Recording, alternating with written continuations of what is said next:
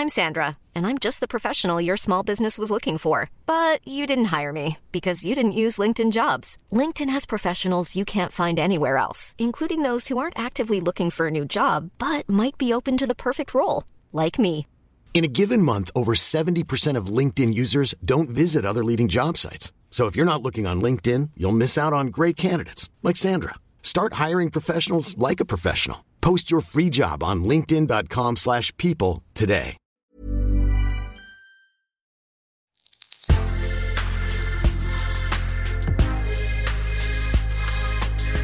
Mais avant l'épisode, j'aimerais vous rappeler que notre premier sponsor, c'est vous. Pour faire thune, vous savez qu'on a besoin de thunes. Ça prend du temps, du travail de montage, de journalisme. Je vous épargne le fichier Excel des coûts. Mais à vous qui kiffez thunes, pour assurer notre indépendance financière et pour que ça continue, eh bien il n'y a qu'un moyen, la cagnotte Tipeee.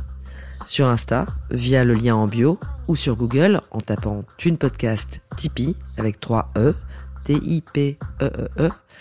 Vous êtes déjà nombreuses, nombreux, mais on espère que vous le serez encore plus. Pour que Thune continue, je compte sur vous.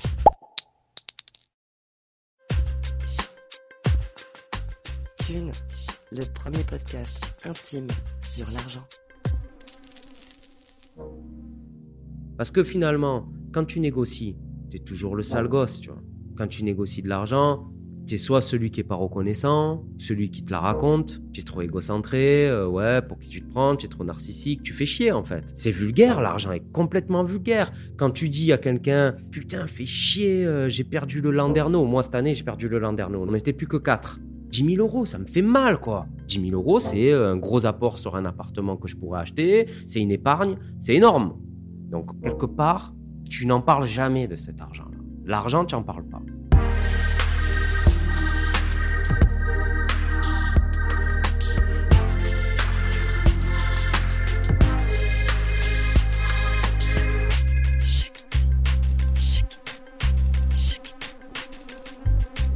Voici le deuxième épisode avec Adrien Bels.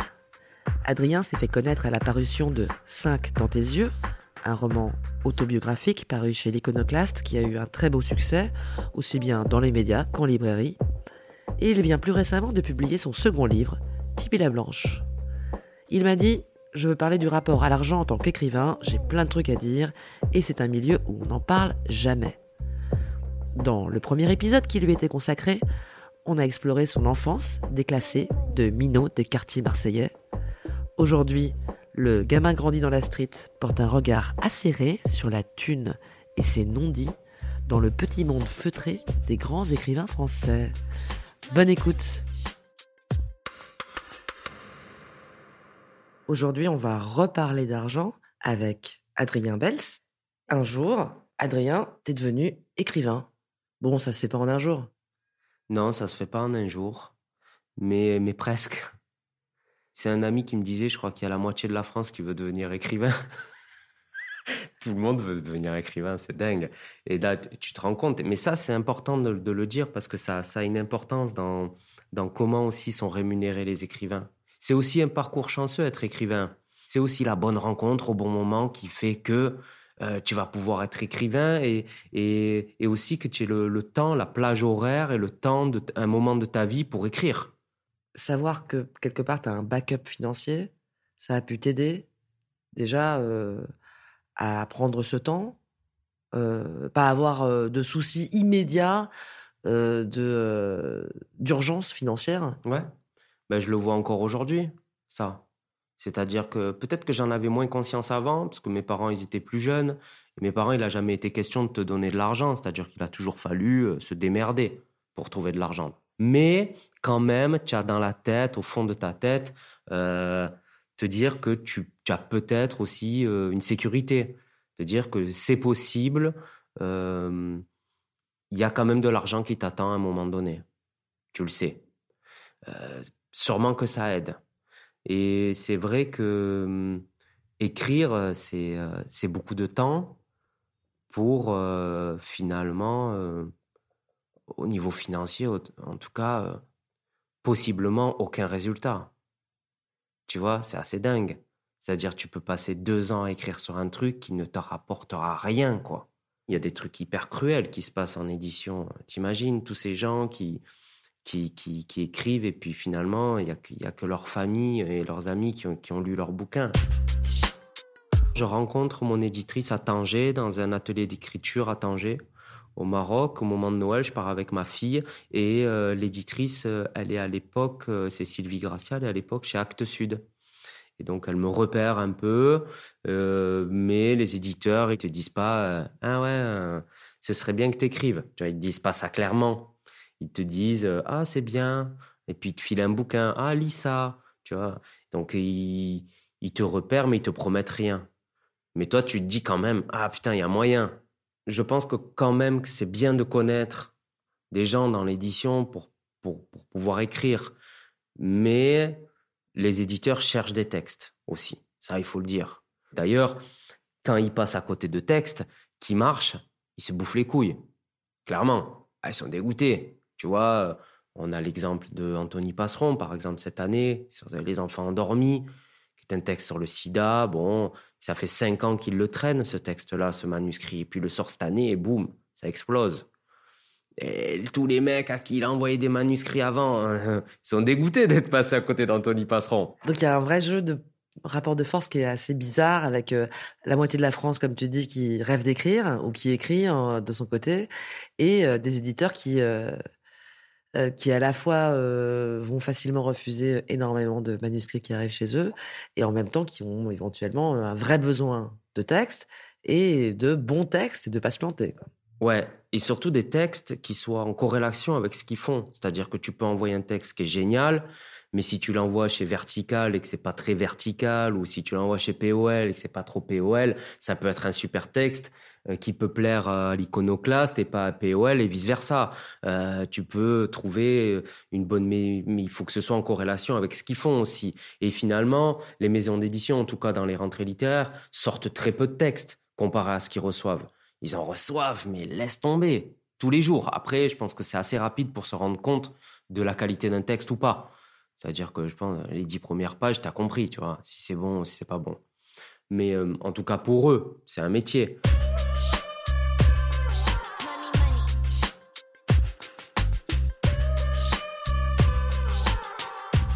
Alors toi, tu, te mets à écrire? Ouais. Euh, donc tu vas là, tu te lances et tu commences à écrire le, le roman. Quoi. Ouais. Ça te prend combien de temps? C'est très difficile de se dire combien de temps, tu vois. C'est pas comme... Euh, c'est pas comme d'aller faire euh, des travaux dans un appartement, quoi. C'est dire écrire, tu mets pas un timer sur ton truc. Donc c'est très difficile de répondre à la question combien de temps ça t'a pris pour écrire un texte. Euh, déjà, il y a des jours où tu écris, il y a des jours où tu écris pas. Euh, bien sûr qu'il y a des, il y a des, il y a des auteurs, c'est des, c'est des, des chevronnés, ils se lèvent tous les matins, ils tapent 5, 6 heures par jour. Il y en a qui te disent ça. Mais moi, c'est pas du tout comme ça que je fais. Après, il y a aussi tout le travail que tu fais dans ta tronche, c'est-à-dire que euh, un texte, tu le portes, tu le portes, tu le portes, et puis après, boum, euh, tu le tu le fais sortir. Des fois, il y a des gens qui écrivent euh, très rapidement parce qu'ils l'ont porté dans leur tête et boum, ils le sortent. Après, moi, ça a duré quoi? Ça ça a duré un an, deux ans pour écrire cinq dans tes yeux. Ça t'a coûté de l'écrire? Comme du travail? Comme ouais, des fois, ah, faut s'y mettre. Un premier roman c'est toujours une espèce de souffle comme ça. Puis c'est moi, il y avait il y avait aussi sur mon premier roman une matière autobiographique.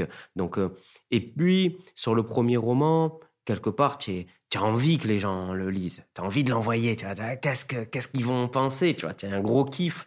Sur le deuxième, c'est un peu le deuxième enfant. Le deuxième enfant, il est un peu moins attendu, y compris par toi-même. Tu sais à peu près comment ça va se passer. Euh, donc tu es plus dans une logique de boulot dans le deuxième que dans le premier. Dans le premier, euh, c'est euh, du du plaisir et c'est là que le, c'est là là que ça rejoint la question de l'argent aussi. Est-ce que le, le, jour où tu signes avec un éditeur, tu as l'impression de gagner au loto? Moi, pour le coup, je débarque là-dedans. Je sais même pas. À la limite, je sais ce que c'est un prix Goncourt, mais je sais pas ce que c'est un prix de Flore. Je sais pas ce que c'est même pas un Femina, tu vois. En fait, je je connais pas du tout le monde littéraire. Je lis, mais je ne suis pas les rentrées littéraires, par exemple. Je sais qui est Despentes, je sais qui est Welbeck, mais ça s'arrête là. Il y a des auteurs, ça fait des années Et c'est leur ils sont euh, je sais pas au collège ils ont des clubs littérature. Moi au collège j'étais pas dans un club littérature. Je m'en battais les couilles euh, de la littérature. Tu vois moi euh, il y a un côté il y a un côté street. Donc euh, j'ai pas trop conscience de la chance que j'ai. Je me dis pas waouh c'est génial ça déchire. Et il y a un truc que je fais c'est que je le dis à personne à personne. Mais ça je le fais comme un kiff. Je fais comme un kiff et d'ailleurs c'est assez kiffant. C'est-à-dire que au moment où je sais que je suis publié, je dis à personne, y compris à mes parents, je dis pas. Il y a que ma femme qui le sait. Et je, je tiens jusqu'au tirage du bouquin. Tu vois.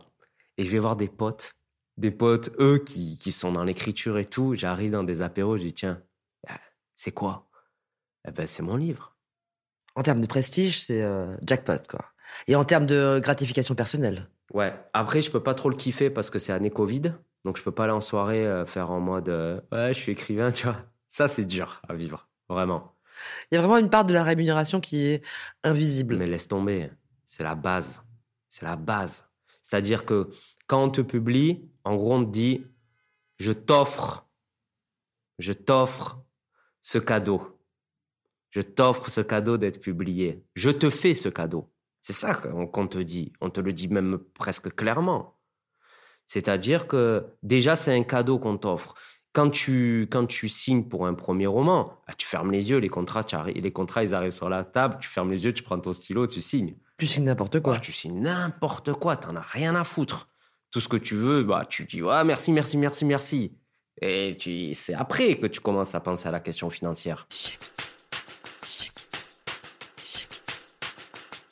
Alors d'ailleurs, ce premier contrat, il est souvent assez mal payé, non?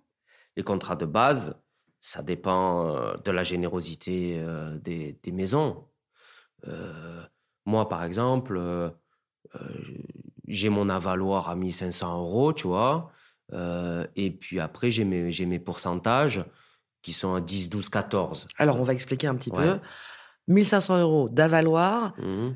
c'est un argent qu'on te donne, qu'on te reprendra jamais. Mm. C'est ça. On C'est à eux de se démerder pour, euh, pour gagner plus de 1500 euros. Donc En tout cas, pour ces 1500 euros-là. ensuite, il y a des pourcentages à partir d'un certain nombre de ventes. C'est ça. Tu fais, alors moi, de souvenir, euh, tu vois, ça preuve que je suis pas trop dans mes contrats. Et que le premier, tu le regardes pas. Et donc, que le euh, premier, je le regarde pas, mais pas beaucoup plus le deuxième. Mais, euh, enfin, la négociation, je la regarde plus, mais finalement, les contrats, tu les lis, tu les lis jamais, tu vois. Mais euh, c'est 10% euh, avant euh, les 10 000 exemplaires. Donc 10% du prix du livre. Voilà, 10% du prix du livre, tu enlèves les impôts, tu enlèves euh, toutes les taxes et compagnie. Euh, ensuite, tu passes à 12% si tu passes la barre des 10 000 exemplaires. Euh, et après, c'est 10, 12. Donc, si tu passes les 15 000, et après, au-delà des 15 000, c'est 14. 10, 12, 14. Et, Et ça, je sais qu'il y a des maisons qui sont à 8, par exemple, qui font 8, 10, 12. Et je crois que, je crois que c'est plus d'ailleurs 8, 10, 12 que 10, 12, 14. Après, il y a des auteurs qui arrivent à négocier des 12, 14, 16 et même au-delà. les écrivains euh, regardent finalement leurs contrats, les écrivains professionnels, ceux qui en vivent, que tu as pu croiser. Est-ce que c'est des choses dont vous parlez? Est-ce que c'est des choses qui sont euh, importantes? C'est des choses dont on parle, mais en... sans vraiment, sans vraiment en parler. Tu vois, on en parle entre deux portes. On parle, on parle plus de, euh, du nombre d'exemplaires que tu as vendus. Ce qu'il faut savoir, c'est que c'est compliqué de savoir tout ça. C'est-à-dire que quand tu écris un texte, quand tu, quand tu, quand tu sors dans une rentrée littéraire, tu sais jamais trop combien tu as vendu de, livres, même pendant la rentrée littéraire. C'est-à-dire que les, les, les éditeurs envoient des livres à des libraires, mais il peut y avoir des retours sur ces livres-là. Donc tu sais, par exemple, que tu sors à 10 000 exemplaires, ce qui est un beau tirage, tu vois. Donc il y a 10 000 exemplaires dehors. Mais ça ne veut pas dire que ça se trouve que sur les 10 000, il y en a peut-être 3, 4 000, 5 000 qui vont revenir. Et ça, ça va rester sur les bras de l'éditeur. Donc il y a, ça, ça tu sais jamais trop. Tu commences à toucher ton argent, genre euh, deux ans après, tu vois. À toucher l'argent un an et demi après, peut-être que je me trompe, tu vois. Un an, un an d'exploitation, et là on commence à te verser un peu d'argent.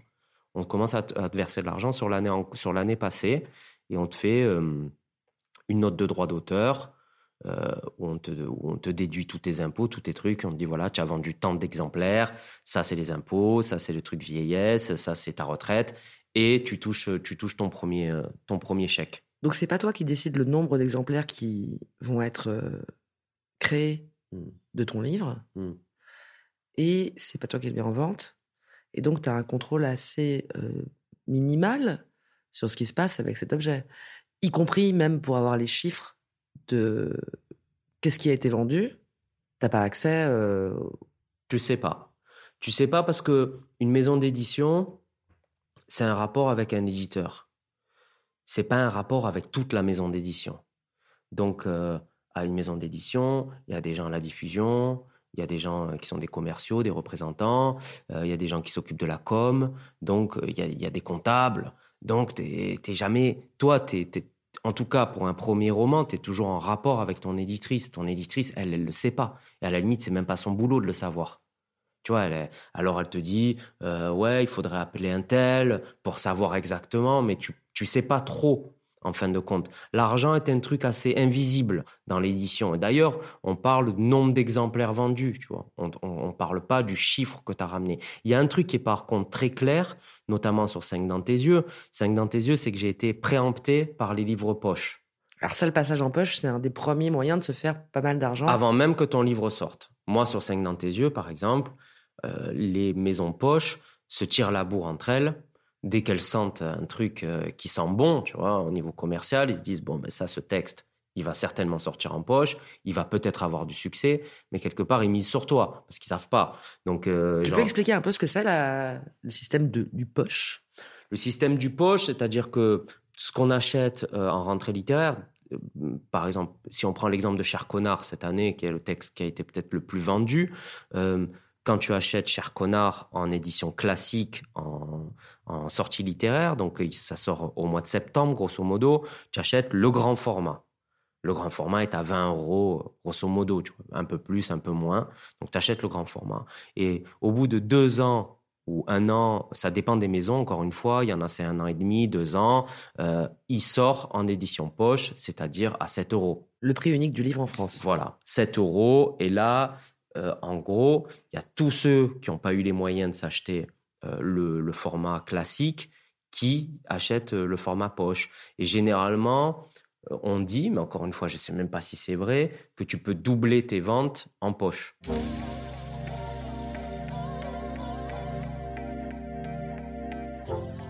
Qui décide si t'es édité en poche ou pas? Ben, c'est les maisons d'édition qui décident des maisons d'édition qui sont souvent pas des maisons d'édition qui sont pas ta maison d'édition. Après, il y a des maisons d'édition qui ont leur propre collection poche, comme c'est le cas par exemple chez l'Iconoclast cette année, parce qu'ils viennent de lancer leur collection poche. Mais moi, quand c'est 5 dans tes yeux, euh, l'Iconoclast n'a pas sa, sa collection poche. Donc, ça veut dire que Folio, Pocket, livre de poche, se tire la bourre et fait des enchères auprès de ta maison d'édition. Mais ça, toi, tu, tu sais pas. Tu sais pas comment ça se passe, ces négociations-là.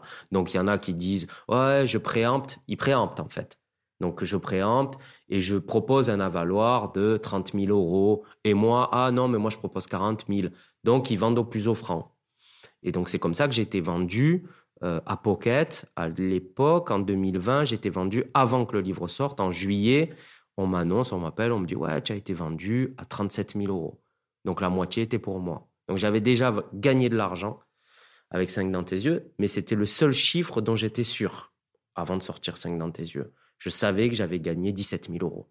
1500 euros d'avaloir et la moitié de, euh, du poche. Mais que je toucherai, par contre, euh, la valeur du poche, je le touche un an après, un an ou deux ans après. Et ça, ça, c'est pareil. Ça rejoint ce qu'on dit tout à l'heure. C'est-à-dire que moi, quelque part, je gagne de l'argent en vidéo, j'en ai pas besoin. Quelque part, je le vois comme une épargne. Tu vois comme un bonus. Je le vois comme un bonus. Je me dis, ah, ben, à un moment donné, il y a de l'argent qui va tomber, c'est bien. Il est au chaud. Euh, y a, ça va tomber à un moment donné. Il y a aussi, alors pour 5 dans tes yeux, il y a aussi la, il y a aussi la, la vente des droits audiovisuels. Ah, ça, c'est un autre moyen de se faire plein d'argent. Plein, non. C'est Ah. pas dingue. hein. La vente des droits audiovisuels, 40 000 euros, la moitié pour l'éditeur. Et euh, moi, pour moi, pour mon cas à moi, la possibilité d'écrire sur le scénario 20 000 euros. Donc Joker Film a acheté ces deux trucs, euh, a acheté d'abord les droits audiovisuels et, et m'a fait un contrat pour développer le scénario. Donc j'ai gagné 20 000 euros pour développer le scénario que je touche petit à petit, c'est-à-dire en rendu de différentes versions que je fais avec le réalisateur. Et par contre, les 40 000 euros, donc, dont 20 000 qui me reviendra, je les toucherai que si le film sort. En fait, eux, ils prennent une option. Ils ont un an pour développer le film, qu'ils peuvent reconduire. Et s'ils n'arrivent pas à développer le film, ils ne payent que 10% de la somme. Donc, ils payeront 4 000 euros. Alors, pour revenir sur euh, l'argent et sur la question de l'argent avec les autres auteurs, c'est quand même des questions que tu abordes avec des auteurs. Mais il faut, il faut, il faut la provoquer. Il faut provoquer ces discussions-là. Et tu te rends compte que aucun auteur n'a le même parcours. Déjà, sauf pour les primo-romanciers. Les primo-romanciers, et c'est quelque chose qui se fait de plus en plus, sont représentés, peuvent être représentés par des agents. Là, c'est pas la même sauce. Là, c'est pas du tout le même délire. C'est pas la même histoire. C'est-à-dire que les agents, eux, ils connaissent tout. Ils arrivent, et d'ailleurs, les maisons d'édition détestent les agents, et on peut le comprendre, parce que les agents, eux, ils peuvent tout négocier, à la fois le droit, le droit audiovisuel, euh, à la fois le pourcentage, ils peuvent tout négocier, la valoir, et donc les primo-romanciers, s'ils sont pas représentés par des agents, eux, on leur fait le truc de base. On leur fait donc euh, à valoir, et après... À valoir, à 1500 euros, sauf, encore une fois, s'ils ont envoyé leur texte à plein de maisons, et que il y a Grasset qui les veut, Lafont qui les veut, et là c'est au plus offrant. Donc là il y a une part de négociation. Mais si c'est une seule maison qui décide de les prendre, là ils leur font le truc de base. Donc 1500 de valoir, euh, un pourcentage sur les ventes euh, à partir de 10 000 exemplaires ou plus, et ensuite tu cèdes la moitié des droits de tout, adaptation audiovisuelle et poche, à la maison d'édition. C'est ça en gros le, le truc de base quoi. Donc tu fais ça une fois, si ton livre a du succès, tu fais pas de la même manière la deuxième fois.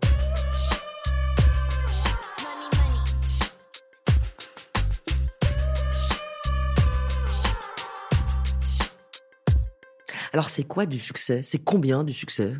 Ça dépend des maisons, ça dépend des textes, ça dépend de plein de choses. C'est-à-dire que pour, euh, pour euh, certaines maisons, 2000 exemplaires, c'est un gros succès. Pour une autre maison, 2000 exemplaires, c'est l'horreur. Tu vois, il n'y a pas de. C'est-à-dire que dans une petite maison, 2000 exemplaires, c'est waouh, génial, on s'est gavé, tu vois. Et alors que dans une autre, putain, 2000 exemplaires, limite, euh, ils te reconduisent pas sur l'année d'après. Ils te disent, ouais, t'es bien gentil, mais ça n'a pas bien marché sur le, sur le premier truc. Ce qu'il faut savoir, c'est que les maisons, ils ont tous le même logiciel. Donc, ils savent tous combien tu as vendu. Donc, quand tu as fait un premier texte euh, ou même trois, quatre textes, tout le monde sait combien tu as vendu de, livres avant. T'as vendu combien, toi? Moi, sur 5 dans tes yeux, j'ai vendu, j'ai vendu à peu près 25 000 exemplaires. Ce qui est un truc énorme. Ça continue à se vendre et ça se vend aussi en poche bien, je pense. En tout et pour tout, tu m'avais dit que tu avais gagné 77 000 euros, c'est ça? Ouais, ce qui n'est pas, ce qui est pas exactement ça. 77 000 euros, je pense que c'est aussi euh, entre parenthèses, savoir si le film va sortir, tu vois. Donc il y a ça. Euh, ce qu'il faut savoir, c'est que le succès d'un livre, ce n'est pas seulement le nombre de ventes. Je t'explique. C'est-à-dire que un livre, par exemple, peut t'ouvrir des portes au niveau médiatique. Un livre peut faire beaucoup de ventes, mais euh, peut avoir une moins belle image. Tu travailles aussi pour ta maison tu travailles pour ta maison d'édition. Il y a plein de trucs comme ça, plein de petites subtilités. C'est-à-dire, est-ce que tu es invité à tel festival? Est-ce que tu es invité à Manosque? Manosque, c'est genre la crème de la crème. Euh, moi, par exemple, je suis allé à Manosque cette année. Je, euh, je crois qu'ils avaient juste invité Cécile Coulon euh, à Manosque, mais c'est tout chez l'Iconoclaste. Donc, il y a aussi plein de choses comme ça qui jouent et qui font aussi le succès d'un livre. Ce n'est pas que la vente du livre. Bien sûr, il y a l'aspect pécunier, ça c'est la base. Hein. Donc, euh, Est-ce que c'est un bon marqueur, l'aspect pécunier, pour, euh, pour comprendre si ton livre est un succès ou pas? Ah oui. C'est quand même un bon, un bon curseur. Bah grave. Après, il y a les prix. C'est-à-dire, est-ce que tu es sur les listes de prix? Donc les listes de prix, c'est pareil. C'est-à-dire que si tu es sur la liste du Goncourt, si tu es sur la liste du Médicis, si tu es en shortlist du Femina pour, pour la maison d'iconoclaste, c'est aussi, c'est aussi qu'ils sont pris au, pris au sérieux, tu vois. Ça veut dire que pour les prochains, tu travailles aussi pour les pour pour les pour pour ceux qui arrivent, c'est-à-dire ceux qui arrivent l'année prochaine, tu vois. C'est tu travailles pour le prestige de la maison. Tu rentres dans une maison. Tu rentres dans une maison qui aussi est plus attrayante.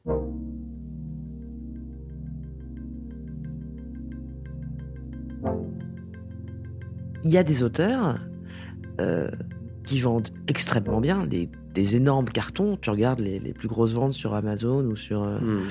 Euh, tu vas avoir, euh, bah, par exemple, prenons des auteurs connus, Guillaume Musso, Arlan Coben, Marc Lévy. Je, prenais des gens qui vraiment n'avaient pas forcément de chance d'avoir des prix. Ouais. Eux, ah ouais, bah on en revient à ça. C'est, c'est pas forcément. Eux, ils vendent des centaines de milliers d'exemplaires. Oui, c'est de la, c'est de la, c'est de la littérature populaire. C'est comme Maître Gims. Est-ce que Maître Gims, c'est, ton kiff en musique? Ah, je sais pas, pour certains, c'est ton kiff, pour d'autres, euh, c'est, tu veux dire, c'est pas forcément la qualité des textes qui fait forcément le succès. Euh, en tout cas, il y a, y a, un côté moins, moins reconnu, moins peut-être aristocrate de l'édition ou de la littérature, et pour autant, ces gens euh, sont multimillionnaires. Bah, L'argent, c'est le nerf de la guerre. Tu as envie d'argent. Mais je me demande comment vit Musso euh, comment il le vit, le fait de ne jamais être sur une liste de prix. Je me demande comment il le vit. Si tu as l'argent, eh ben tu veux, euh, tu veux la reconnaissance. Si tu as la reconnaissance, tu veux l'argent. Tu n'es jamais, jamais content, tu vois. Il y a toujours un petit, il y a toujours un petit, un petit souci. Euh, mais hum, il y a quand même le truc où quand tu croises des auteurs dans des salons et tout, et que tu sais que la meuf ou le mec, il a vendu, c'est le carton de l'année mais tu sais que sa littérature, tu dis ah ouais, mais mais quand même, il y a une espèce, il a pris, il prend un peu le dessus sur toi quand même. Il a vendu 200 000. Il a vendu 200 000, tu vois. Mais toi, tu dis c'est pas ma cam, mais quand même, tu vois. Il y a ce truc du succès. ce qu'il faut savoir, c'est que la hantise de l'auteur, c'est de plus être publié. Ça, c'est la peur absolue. Ça, c'est la peur absolue, mais c'est comme ça que tout tient. Ça peut s'arrêter demain. Tu commences à chuter, à chuter dans les ventes, tu chutes, tu chutes, et puis après, tu disparais. Donc, euh, le sujet, tu vois. Il y a l'écriture, mais il y a le sujet. Le sujet doit être euh, euh, en corrélation avec, ou en, avec un contexte politique, social Est-ce que les gens, ils ont envie de lire ça en ce moment. Les auteurs, tu penses qu'ils se posent tous la question? Mais grave. Avant d'écrire, notamment sur les deuxièmes, les troisièmes romans, il y a une discussion avec la maison d'édition. Tu vas voir ta maison d'édition, tu parles avec ton éditrice, tu dis ouais, je vais peut-être partir là-dessus. Oh, je vais peut-être partir là-dessus, tu vois. On t'oriente. On t'oriente. Mais si on t'oriente euh, aussi en fonction du marché, tu vois, quelque part. On te dit ouais, mais ça, ça peut marcher, ça, ça peut être bien. Et, ils peuvent se tromper. Ils peuvent se tromper. Alors, il y a les prix aussi. Les prix, c'est le levier, un des leviers principaux avec les libraires. Tu vois. Alors, les prix. D'abord, est-ce que tu gagnes de l'argent avec les prix? Mais oui, tu gagnes de l'argent avec des prix. Bon, il y a deux manières de gagner de l'argent avec des prix. Par exemple, l'année dernière, il y a un mec qui s'appelle Mathieu Palin qui a écrit Ne t'arrête pas de courir. Je crois qu'il a eu neuf prix. Donc, en neuf prix, il a dû gagner euh, peut-être euh, euh, 40 000 ou 50 000 euros. Je crois même que c'est net d'impôts. Des prix, souvent, c'est 4 000, 10 000 euros que tu touches cash. Ça, par contre, c'est bonheur. Bim, tu vois. Et, et quand tu es dans des shortlists de prix. Alors, shortlist, ça veut dire que tu l'as pas, mais tu es nominé en quelque sorte. Voilà. En fait, l'effet des prix. Première sélection. Tu es en rentrée littéraire, tu viens de sortir ton bouquin, on est au mois de septembre et là, il y a les premières sélections des prix d'automne qui tombent. Tout le monde, tous les auteurs ont les yeux rivés sur Livre Hebdo. Ça devient leur, page d'accueil de leur téléphone parce que tout le monde est au taquet là-dessus. Il faut pas se mentir, tu vois. Et ils sont tous là à regarder. Est-ce que je suis sur le féminin? Est-ce que je suis sur le Médicis, sur le Flore? Et puis après, tu as le Goncourt. Et puis après, tu as tous les petits prix. Il y a les prix d'enseigne Prix Fnac, prix Landerneau, le prix du Monde, et puis après une quantité. En fait, il y en a plein des prix, on se rend pas compte. Encore une fois, quand tu n'es pas dans le monde littéraire, tu t'en rends pas compte. Mais après, une fois que tu y es, euh, le moindre petit prix, tu le chasses, tu le veux, tu vois. Donc, il y en a des sélection. Il y en a des tonnes. Il y, a le prix des, lycéens de je sais pas quoi, de telle région. Ça, les prix des lycéens, c'est encore un autre délire. C'est-à-dire que pour accéder au prix des lycéens, il faut être pris sur les premières listes des prix. Donc, par exemple, le Goncourt a le Goncourt des lycéens, le Fémina a le Fémina des lycéens. Mais d'abord, pour pouvoir accéder et pour qu'on aille présenter ton livre au Goncourt des lycéens, il faut être dans la liste du premier, dans la première liste du Goncourt. Et d'ailleurs, tu peux ne pas avoir pris le, Goncourt des lycéens, sinon après il y a le Goncourt des détenus. Donc ils vont présenter aux prisons tous les trucs du Goncourt. Donc tu peux avoir le Goncourt des détenus. Et si tu n'as pas le Goncourt des détenus, tu peux avoir le Goncourt de la Roumanie. C'est interminable. Mais ce qu'il faut capter, c'est que quand tu es sur la première liste, tu es déjà content en fin de compte. Parce que les prix t'offrent un éclairage médiatique. Les journalistes, qu'est-ce qu'ils font? Ils s'emmerdent pas. Hein. les journalistes et les lecteurs d'ailleurs. Il y a plein de lecteurs, eux, ils s'emmerdent pas. Ils regardent les listes des prix et ils vont acheter ce qu'il y a sur les listes des prix. Chaque prix a son identité. Mais tu peux être sur plusieurs prix. Quand tu es sur plusieurs prix, ça, autour de toi, ça frétille. Hein. Donc, tu es sur la première liste. Et la première liste, déjà, elle commence à faire vendre. C'est combien de personnes, en fait, euh, qui sont concernées par toute cette, euh, cette petite euh, comédie dont tu parles là? Finalement, ça représente, sur les gros prix d'automne, ça représente grosso modo 40-50 personnes. C'est pas beaucoup. Sauf hein. qu'il peut y avoir des doublons. Donc finalement, ça peut être encore un peu moins. Il y a des prix qui te donnent un statut plus solide, peut-être justement, sur cette peur de, de déchoir du statut d'écrivain. Un prix, c'est comme euh, on est en période de Coupe du Monde de football. C'est quand tu arrives en finale et que tu as perdu la finale, tout le monde, on s'en fout après. On retient pas ceux qui ont perdu la finale, on retient que les gagnants. C'est un coup de tampon. Et ça, c'est à vie. C'est-à-dire que quand tu as eu le féminin une fois dans ta vie, tu l'as eu, ce sera sur ta fiche Wikipédia, ce sera sur ta fiche Babelio, ce ça va te suivre toute ta vie. Et ça, c'est hyper important. C'est un label. Ça, on t'a labellisé. Et souvent, on donne des prix à des auteurs qui sont installés. Donc après, il y a des prix qui sont dotés et puis il y a des prix qui font vendre. Et ça, c'est pareil, c'est des barèmes. C'est-à-dire que tu as le prix Goncourt, si tu as gagné le prix, si tu as le prix Goncourt, mais ça, tout le monde l'a dans un coin de la tête. De se dire, je peux gagner le prix Goncourt. Regarde, euh, c'est très simple. Brigitte Giraud, elle a gagné le prix Goncourt, ils annonçaient Livre Hebdo le lendemain, un, un tirage à 400 000 exemplaires. Donc c'est un gros appart déjà, tu sais que tu as un appart à 400 000 exemplaires. Tu sais que tu vas gagner possiblement au minimum 400 000 euros. Donc, il y a ça. Euh, mais quand tu ne le gagnes pas, ce prix-là, tu es en shortlist, et quand tu reviens à la valeur des textes, par exemple, si tu prends l'exemple d'un mec comme Bougarsar, Bougarsar, euh, c'est juste après, juste avant Brigitte Giraud, il fait la plus secrète mémoire des hommes juste avant la plus secrète mémoire des hommes, qui, qui est pris Goncourt, il a écrit des livres qui sont vendus à 1500 exemplaires.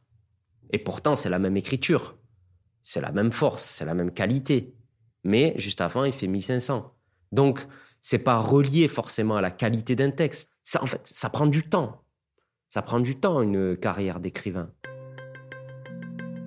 À quel moment tu t'es dit, tiens, je vais peut-être faire d'écrivain mon métier Bah, tout de suite. Mais après, tu, après, tu déchantes. Après, il y a plein de petits moyens de gagner de l'argent. C'est-à-dire que quand tu dis, on en revient au loto, tu dis, t'es publié, t'as gagné au loto. Bon, t'es publié, ça dépend de la maison où tu es publié. Mais si tu es publié dans une bonne maison, tu sais que ton livre va être porté, qu'ils vont mettre des moyens sur toi. Parce que c'est ça aussi les représentants prennent les livres et des fois, ils ont 15 000 livres à présenter à des libraires. Les représentants, c'est les commerciaux. C'est les commerciaux qui, font l'interface. Qui font le tour de la France. Voilà, ils font l'interface entre les maisons d'édition et les libraires. Voilà. Alors, des fois, ce sont des, des, commerciaux qui, qui, sont des externes. En fait, quand tu fais appel à des boîtes de diffusion. Et des fois, comme c'est le cas pour ma maison d'édition, on a nos propres représentants. Ça, c'est une chance inouïe. Donc, euh, voilà, il y en a qui vont avoir leur propre, leur propre représentant, donc ils vont partir avec trois bouquins et pas avec 15 000. Et finalement, ton livre, il a plus de chances de se retrouver sur des établis de, de, libraires. En tête de gondole, bien placé. Euh. Ils vont mettre de l'argent sur euh, la diffusion web, ils vont mettre l'argent. Euh, tu vois, c'est. Il y a un côté commercial derrière, marketing. Ils vont t'accompagner. tu vas faire, je ne sais pas. Moi, par exemple, sur mon dernier bouquin, j'ai fait je ne sais pas combien de librairies. Ça, c'est de l'argent aussi. Bon, tu n'es pas payé pour y aller. Et si... Ah donc il y a un temps, en fait, qu'on te demande à toi en tant qu'auteur, qui n'est pas seulement consacré à l'écriture, qui est consacré à la promotion de ton livre. Complètement. Et ça, moi, je me pose la question de ce que c'est si tu as un CDI, par exemple. Moi, j'aurais pas pu faire ce que j'ai fait cette année si j'étais en CDI euh, dans une boîte, par exemple. Toi, tu es freelance. Au moment où, tu, où ta carrière d'écrivain se lance, hmm. tu es vidéaste. Donc, tu as d'un côté un métier qui décline qui te permettait de payer ton loyer jusqu'à présent, mhm. et de l'autre côté, un nouveau métier qui monte. Euh. Voilà, et c'est un métier qui peut rejoindre l'autre.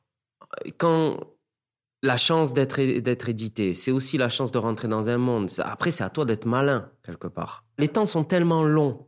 C'est-à-dire que moi, par exemple, j'ai sorti mon livre là cette année. Mon prochain livre, il sera dans 2-3 ans. T'imagines, qu'est-ce que je fais pendant 2-3 ans si j'ai pas de revenus? De quoi tu vis? De quoi je vis De rien. De rien, je continue à faire des, vidéos pour la caisse d'épargne et, pour Pôle emploi. Donc, euh, si tu veux vivre vraiment de ça, eh, il faut que tu te lèves, tu vois. Il faut que tu te lèves et que tu y ailles, tu vois. Et il y a personne qui vient te. Non.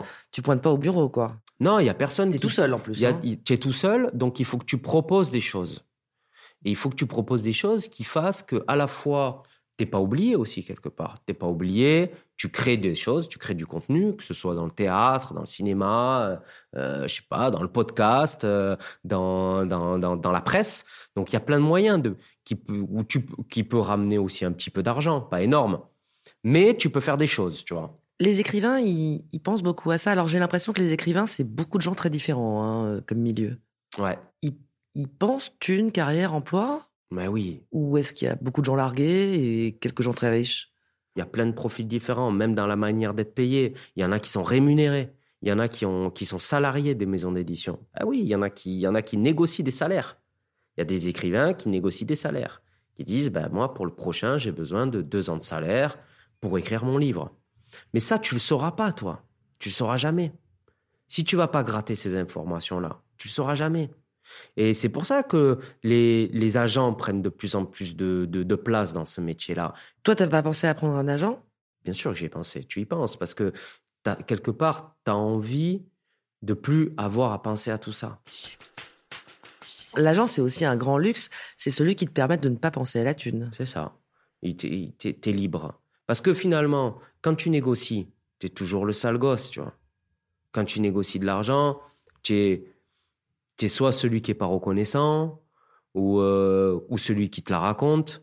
Tu es trop égocentré, euh, ouais, pour qui tu te prends, tu es trop narcissique, tu fais chier en fait. C'est vulgaire, l'argent est complètement vulgaire. Quand tu dis à quelqu'un, euh, ou quand tu dis, ouais, putain, fais chier, j'ai perdu le Landerneau. Moi, cette année, j'ai perdu le Landerneau. On le prix Le prix Landerneau, on n'était plus que quatre. J'ai dit, putain, 10 000 euros, ça me fait mal, quoi. Tu n'as pas le droit de le dire. J'ai dit, moi, ça me fait mal, ça me fait chier, j'ai perdu 10 000 euros.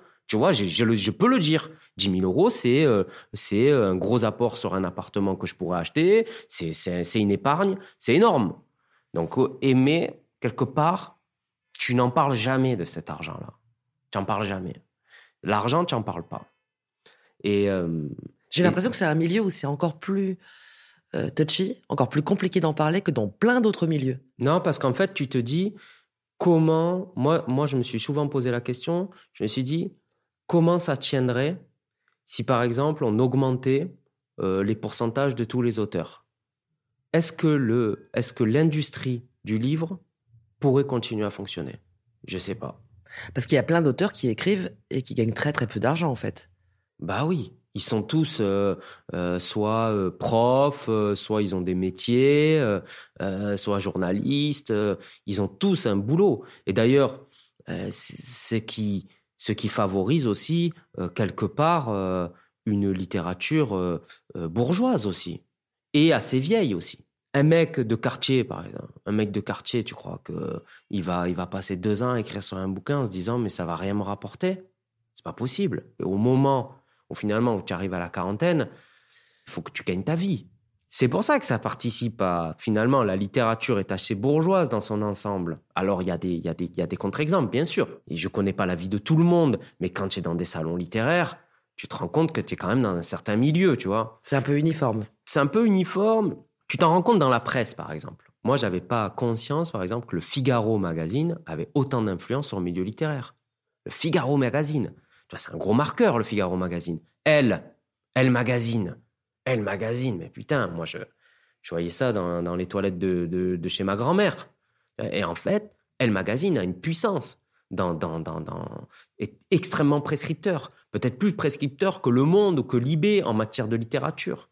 Non, non, c'est un monde qui est quand même très Saint-Germain-des-Prés dans un sens. Très parisien, c'est une certaine classe d'âge, euh, il y, a, y a des jeunes qui rentrent là-dedans, mais après, il faut qu'ils puissent durer, il faut qu'ils puissent continuer à bosser là-dedans. Il y a des nouveaux entrants en termes de marqueurs, justement, que ce soit de prescription ou de maison d'édition. Il y a un rajeunissement, un renouvellement des, euh, gens qui viennent bousculer les codes. C'est très contrôlé. La maison d'édition demande un modèle économique pour pouvoir survivre. C'est-à-dire que euh, tu peux faire, si tu fais que de la littérature pure, si tu fais que de la littérature euh, hyper élitiste, avec euh, des trucs euh, de l'ordre presque de la prose, des trucs hyper engagés et compagnie, tu vas vendre à des gains. Comment tu fais pour vivre? Si tu n'es pas soutenu par un gros groupe, tu peux pas survivre. Ou alors, si tu fais de la littérature, il faut que tu doses tes choses. C'est-à-dire, tu dis, bon, je vais faire un peu plus du, du mainstream, et puis là, euh, je vais aller sur... Le... Et puis finalement, le reste de l'année, je vais faire du développement personnel, je vais vendre des livres de développement personnel, des trucs sur le yoga, des trucs sur... Euh, euh voilà, tu mélanges aussi toutes les causes, les contextes. T'as l'air de prendre ça quasiment comme si t'étais avec eux, alors que toi, en fait, t'es juste écrivain. Non, mais moi, je... C'est pas forcément ton oui, problème, mais je tout ça. Oui, mais je l'observe, tout ça. Je suis, en- je suis là en qualité d'observateur, je le vois. Et tu t'en rends compte de ces choses-là. Tu te dis, bon, ben, tu vois les maisons qui se montent. Tu te dis, ben, combien ils en ont vendu de ça? Combien ils, ont, combien ont d'employés Combien il faut qu'ils en vendent pour, pour pouvoir survivre, pour pouvoir se payer leur, leur relation presse, pour pouvoir se payer euh, le, le- les déplacements en train, les nuits d'hôtel pour les auteurs. tout ça, ça a un coût. Donc, les maisons d'édition, c'est le modèle économique, c'est-à-dire comment tu fais pour à la fois gagner du fric et continuer à faire de la littérature.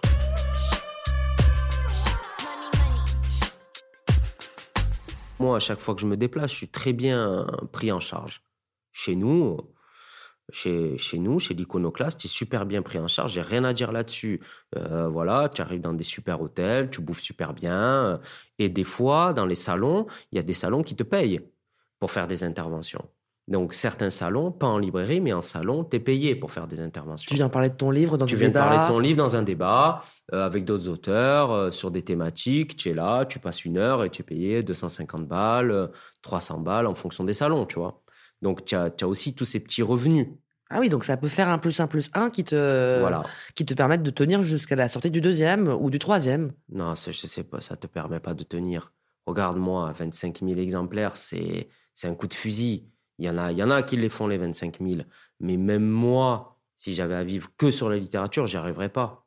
Alors que euh, j'ai eu un succès, mais j'y arriverais pas à vivre. Que Le de deuxième, ça. il part comment là? Bon, il part, je pense qu'il part moins bien que 5 dans tes yeux. Tu vas dire son titre quand même à un moment. Ouais, Tibi la Blanche, tu vois, c'est c'est c'est pareil. Tibi la Blanche, c'est un livre qui est plus soutenu par les libraires que 5 dans tes yeux. Euh, mais Tibi la Blanche, c'est l'Afrique. L'Afrique, tout le monde en a rien à foutre, quoi. C'est la vérité. Ma femme, elle me disait, la dernière fois, elle me disait, Tibi, il a été reçu comme une, comme une immigrée a été reçue en France. C'est la même chose. Tu le savais en l'écrivant, tu y as pensé ou pas? J'ai pas pensé. Franchement, j'ai pas pensé. Moi, j'ai juste kiffé au moment d'écrire. Et si tu kiffes pas au moment d'écrire, t'écris pas. Franchement, t'écris pas. Donc moi, j'ai pas pensé. Non, j'ai écrit, j'ai fait mon livre. euh, et puis, moi, je suis pris dans ce truc du deuxième roman. Le deuxième roman, en France, il est connu pour être celui qui passe sous les radars. Donc, je passe sous les radars au niveau de la presse. Mais quand je dis ça à mon éditeur, lui, il va me dire Non, mais attends, t'imagines le nombre de gens qui aimeraient être à ta place? Et c'est la vérité aussi. Je suis 11e dans le classement libraire. J'ai eu des petits trucs dans le monde, petits trucs dans les Inrocks. Et si tu écris pas un truc, j'en parle encore de conjoncture. C'est en ça que je parle de conjoncture. Peut-être que si je l'avais écrit trois ans avant, euh, ben, l'Afrique était plus porteur, le sujet était plus porteur. Aujourd'hui, on, est, on, est, on sort du Covid, on est plus sur des problématiques de féminisme, euh, tu vois, on est plus, c'est plus ça les sujets porteurs. Le sujet est important.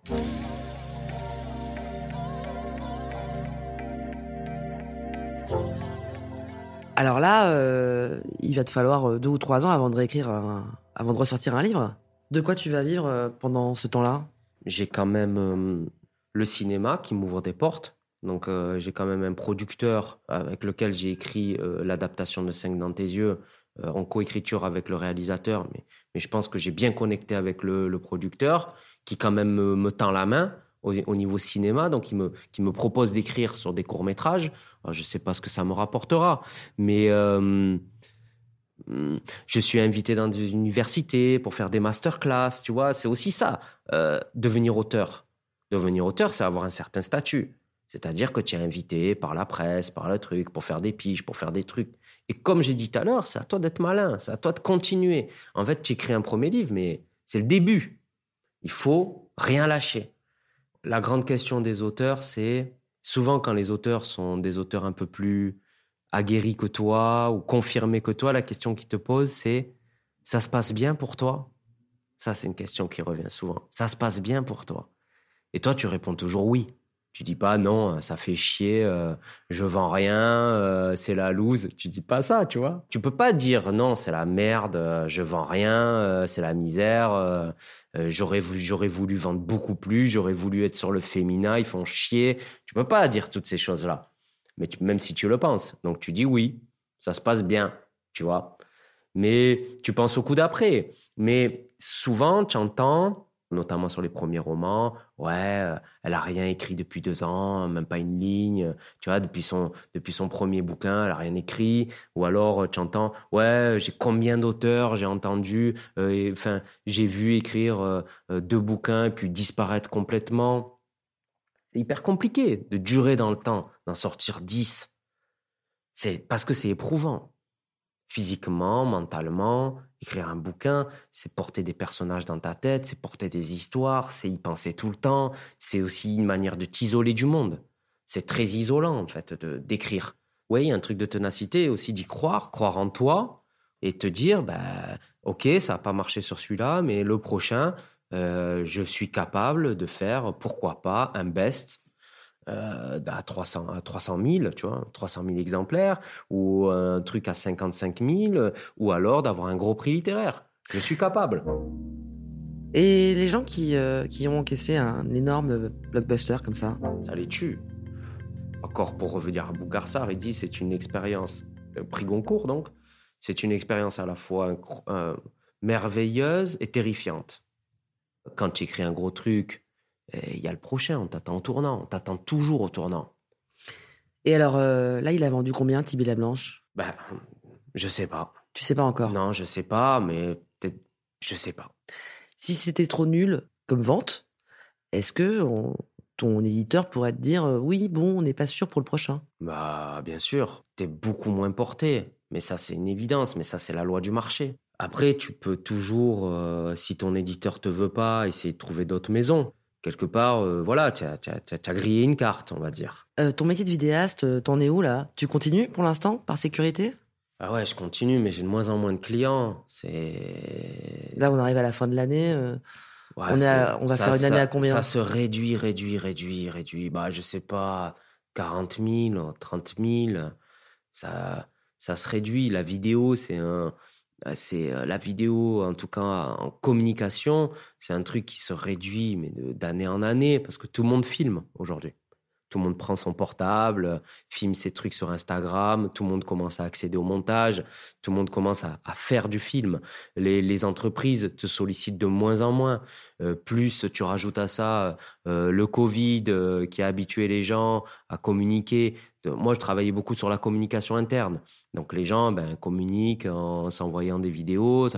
Donc, la, vidéo disparaît un peu. Mais il y a aussi que toi, tu es beaucoup moins présent pour chercher des nouveaux clients. Je l'ai été. Donc, j'ai perdu ça. Tu as raison de le dire.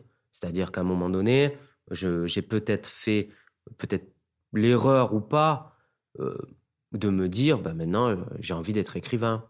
Donc, j'ai plus envie de faire des vidéos Parce que. C'est vachement dur de revenir à son ancien métier quand on a goûté à tous les plaisirs, à ce cadeau dont tu, C'est horrible.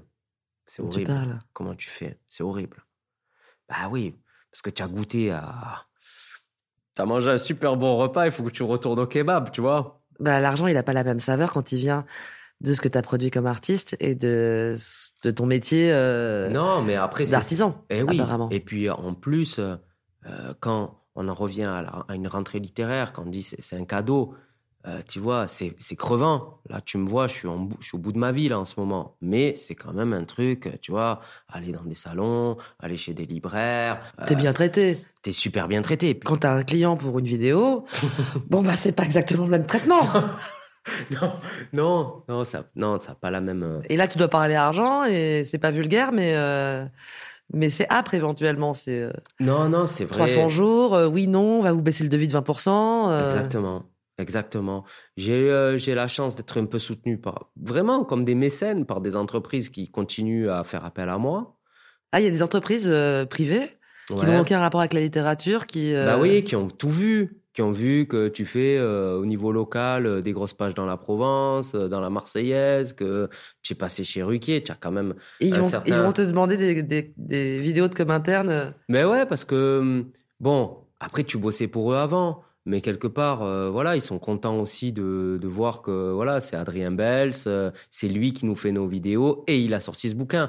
Mais il y a un côté un peu sympa, tu vois, là-dedans. Mais dans un an, tu saurais pas du tout de quoi tu vas vivre, en fait. Non, franchement, je sais pas. Ah là, je suis en bon. euh, ma femme, qui, qui, est, qui est une qui, est- qui est- qui a une formation de, de notaire, hein, Et qui est comptable. et qui est comptable, euh, essaye de plus en plus de, de s'orienter vers, vers l'immobilier, euh, euh, d'acheter, euh, on essaie d'acheter encore un appartement à Marseille pour pouvoir le louer, tu vois, il y a tout ce, tout ce truc où on essaye finalement de, de créer en fait de la richesse pour aussi un peu pour moi, tu vois, pour que je puisse continuer à, à, à essayer d'aller choper le, le pompon du manège, tu vois. Oui, donc c'est ça. faut s'organiser financièrement Ouais. pour que tu puisses euh, continuer à, à avoir une vie d'artiste. Ouais, mais une vie d'artiste qui rapporte quand même. Parce que j'ai pas, je fais pas, tu vois, j'ai quand même rapporté de l'argent. Et puis tu as une perspective. Même si Tibi marche un peu moins, il marche quand même. Tu vois, je suis quand même repéré, euh, les libraires me connaissent. Et c'est pas rien. Tu vois, je suis, je suis un peu installé. Mais j'ai j'ai juste, euh, voilà, une fesse euh, dans le fauteuil. J'ai pas, je, suis- je suis pas dans une situation encore hyper confortable, tu vois. Les auteurs que tu peux rencontrer sur les salons, etc., ils parlent de leur autre boulot, de ce qu'ils font pour vivre? Non, on n'en parle pas. On n'en parle pas. Mais non, mais les, les, les gens, ils parlent pas trop de ce qu'ils font. euh, mais tu sens globalement une certaine galère, tu vois, de la part de tout le monde. Tu sens pas des mecs euh, qui roulent sur l'or, tu vois?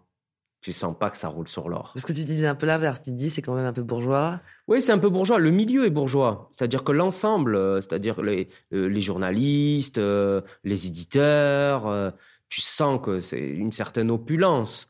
Mais les auteurs, les auteurs souvent sont des gens un peu meurtris, un peu, un peu, tu vois, hum, un peu fatigués, euh, qui sont un peu sur eux-mêmes, qui sont assez touchants des fois même d'ailleurs.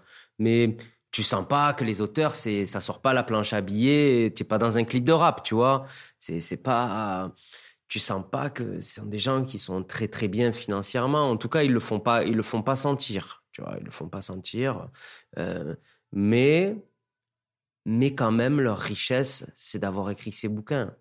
C'est d'avoir ces bouquins. C'est ça la, la plus grande richesse des auteurs.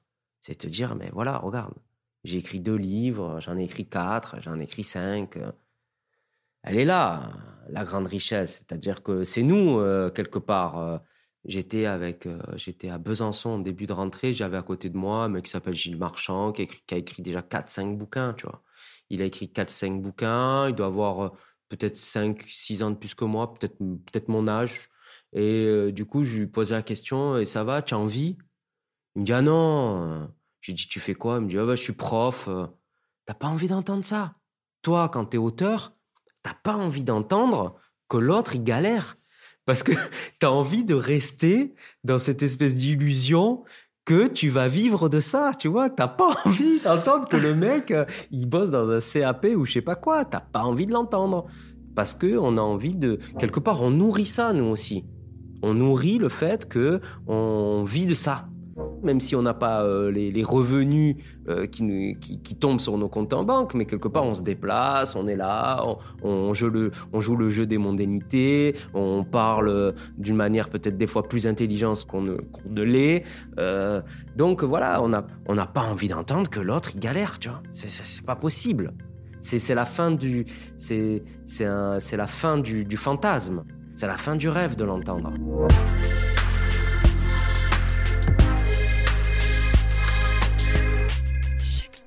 Et voilà, vous avez encore écouté un épisode de Thune, un podcast de Laurence Velli et Anna Borel. Cet épisode a été réalisé par Anna Borel.